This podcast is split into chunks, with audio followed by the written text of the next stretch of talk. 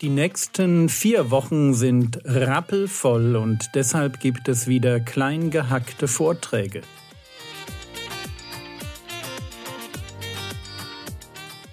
Theologie, die dich im Glauben wachsen lässt, Nachfolge praktisch, dein geistlicher Impuls für den Tag. Mein Name ist Jürgen Fischer und ihr hört die Vorträge zum Titusbrief von der Jugendpfingstfreizeit der Allgäuer Gemeinden. Wir machen miteinander den Titusbrief. Heute Abend werden wir einen Einstieg wagen. Die ersten vier Verse werden wir uns anschauen. Ich habe für mich den Titusbrief überschrieben mit Hör auf zu quatschen und tu gute Werke. Das Einmaleins des Glaubens für Gangster und Faulpelze. Das ist kurz zusammengefasst der Titusbrief, also ein super, super praktischer Brief aus dem Neuen Testament. Und ich starte einfach mal mit dem, der diesen Brief geschrieben hat. Und das ist der Apostel Paulus. Paulus oder Saulus, er hat tatsächlich beide Namen. Es wird nicht aus einem Saulus ein Paulus. Okay? Er hat immer schon diese beiden Namen. Das war völlig typisch für Leute, die in unterschiedlichen Kulturkreisen zu Hause sind. Wenn ich nach Amerika gehe und jemandem sage, dass ich Jürgen heiße und mit einer Bärbel verheiratet bin, das kannst du völlig knicken. Mach aus Jürgen und Bärbel einen George und eine Barbara und alles ist gut. Und das ist Saulus und Paulus, einfach nur zwei Kulturkreise und deswegen wenn er sich in den Kulturkreisen bewegt, wird das auch einen Niederschlag finden in dem Namen, den er verwendet. Paulus selber bezeichnet sich als eine unzeitige Geburt. Das heißt, er ist der letzte echte Apostel, der berufen wird. Unzeitig auch in dem Sinne, dass diese Bekehrung vor Damaskus gar nicht so richtig ins Bild passt. Er ist ein Freak. 1. Korinther Kapitel 15 heißt es, 1. Korinther 15, die Verse 8 bis 10 heißt es, zuletzt aber von allen berufenen Aposteln ist gemeint, zuletzt aber von allen gleichsam der unzeitigen Geburt erschien er auch mir. Da beschreibt Paulus, wie Jesus ihm erschienen ist und dann sagt er 1. Korinther 15, Vers 9, denn ich bin der geringste der Apostel, der ich nicht würdig bin, ein Apostel genannt zu werden, weil ich die Gemeinde Gottes verfolgt habe. Aber durch Gottes Gnade bin ich, was ich bin. Und das müsst ihr mitnehmen. Alles, was wir sind, sind wir durch Gottes Gnade. Und egal wie und wann Gott dich berufen hat, wenn du das zulässt, kann Gott deine Geschichte komplett umschreiben und kann aus dir jemanden machen, der am Ende seines Lebens sagt, ich habe den Lauf vollendet. Ich habe den Glauben bewahrt. Und dann kannst du am Ende dich freuen, wie Paulus, auf einen Siegeskranz, der auf dich wartet. Und Paulus wird hier berufen. Durch die Gnade bin ich, was ich bin, nämlich Apostel und Gemeindegründer. Und die Apostelgeschichte beschreibt jetzt, wie Paulus mehrere Missionsreisen unternimmt von Antiochia in Syrien, das ist da, wo heute Krieg stattfindet, hinein in das Gebiet der heutigen Türkei, weiter bis Griechenland und am Ende kommt er, wenn man die Apostelgeschichte ganz durchliest, sogar in Rom an. Paulus als Angeklagter in Rom, damit hört dann die Apostelgeschichte auf und wir sind etwa im Jahr 62 nach Christus angekommen. Und wenn man jetzt und da kann man sich ein bisschen drüber streiten. Aber wenn man jetzt dem Historiker, es gibt einen Kirchenhistoriker mit Namen Eusebius, wenn man dem folgt und auch das, was andere frühchristliche Autoren gesagt haben, dann ist Paulus am Ende der Apostelgeschichte in Rom in Hausarrest und kommt noch einmal frei kommt noch einmal frei und hat dann Gemeinden im Mittelmeerraum besucht. Gemeinden, die er gegründet hat oder wo er einen Bezug zu hat. Und dabei muss er mit seinem Mitarbeiter Titus nach Kreta gekommen sein. Und Titus, das ist so einer von der ganz harten Sorte, da könnt ihr mal, den könnt ihr mal studieren, das ist so ein ganz, ja, also wenn, wenn Timotheus zu lax ist, dann schickt man Titus. Titus ist so ein, kennt ihr diese kleinen, fiesen, dicken Pitbull-Hunde? Ja, so wo du sagst, da gehe ich lieber einen Schritt zur Seite, weil ich möchte nicht gebissen werden. Das ist so ein Titus. Also der ist so für die groben Sachen zuständig. Timotheus ist eher so ein bisschen hat man den Eindruck, so ein bisschen weicheiiger. Titus hat da nicht so die Probleme. Den schickst du und dann weißt du, dann rappelt's im Karton. Dann ist auch klar gesagt, wo, wo der Hammer hängt und was zu tun ist.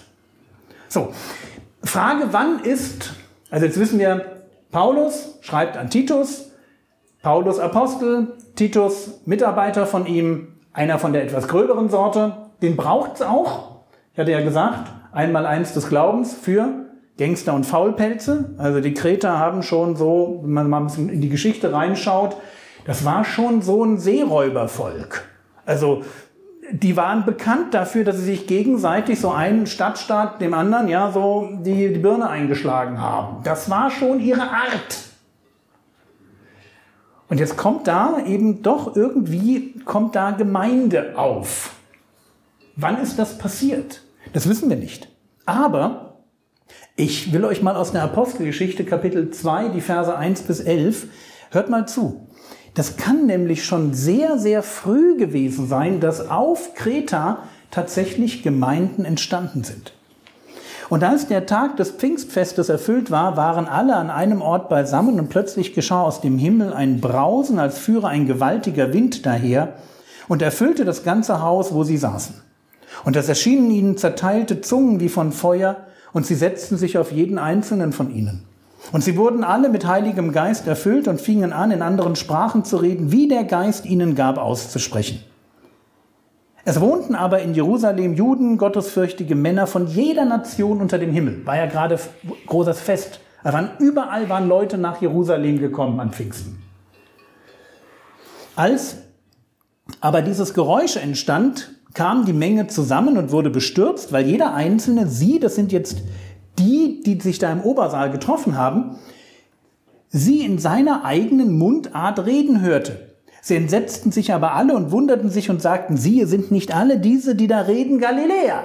Das ist klar, ja logisch, du kommst da irgendwie an, von irgendwoher, findest Quartier in Jerusalem, dann ruppelt's irgendwie, du denkst, ups, fällt hier gleich die Hütte ein, gehst mal auf die Straße und stellst fest, auf der Straße steht jemand, der in schönstem Allgäuer Dialekt das Evangelium predigt und Gott preist. Und du denkst, ich bin doch falsch, ich bin doch hier in New York. Wo kommt denn der her?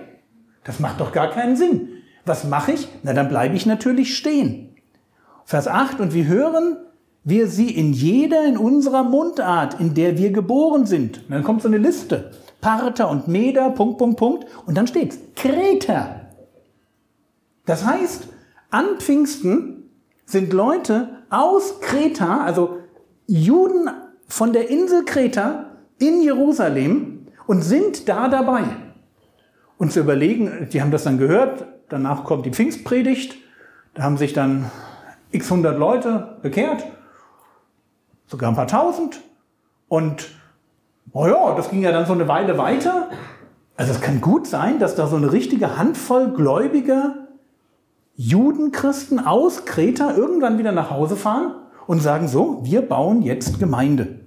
Und Jahre später, also 30 Jahre später, 35 Jahre später, sind Gemeinden auf Kreta. Paulus und Titus sind dort erleben diese Gemeinden und weil dann Paulus weg muss und Titus zurückbleibt, schreibt Paulus dem Titus noch einen Brief, worum er sich kümmern muss bei diesen Gemeinden. Also es ist nicht unwahrscheinlich, dass bekehrte Leute vom Pfingstfest nach Hause gehen und da schon anfangen, Gemeinde zu gründen.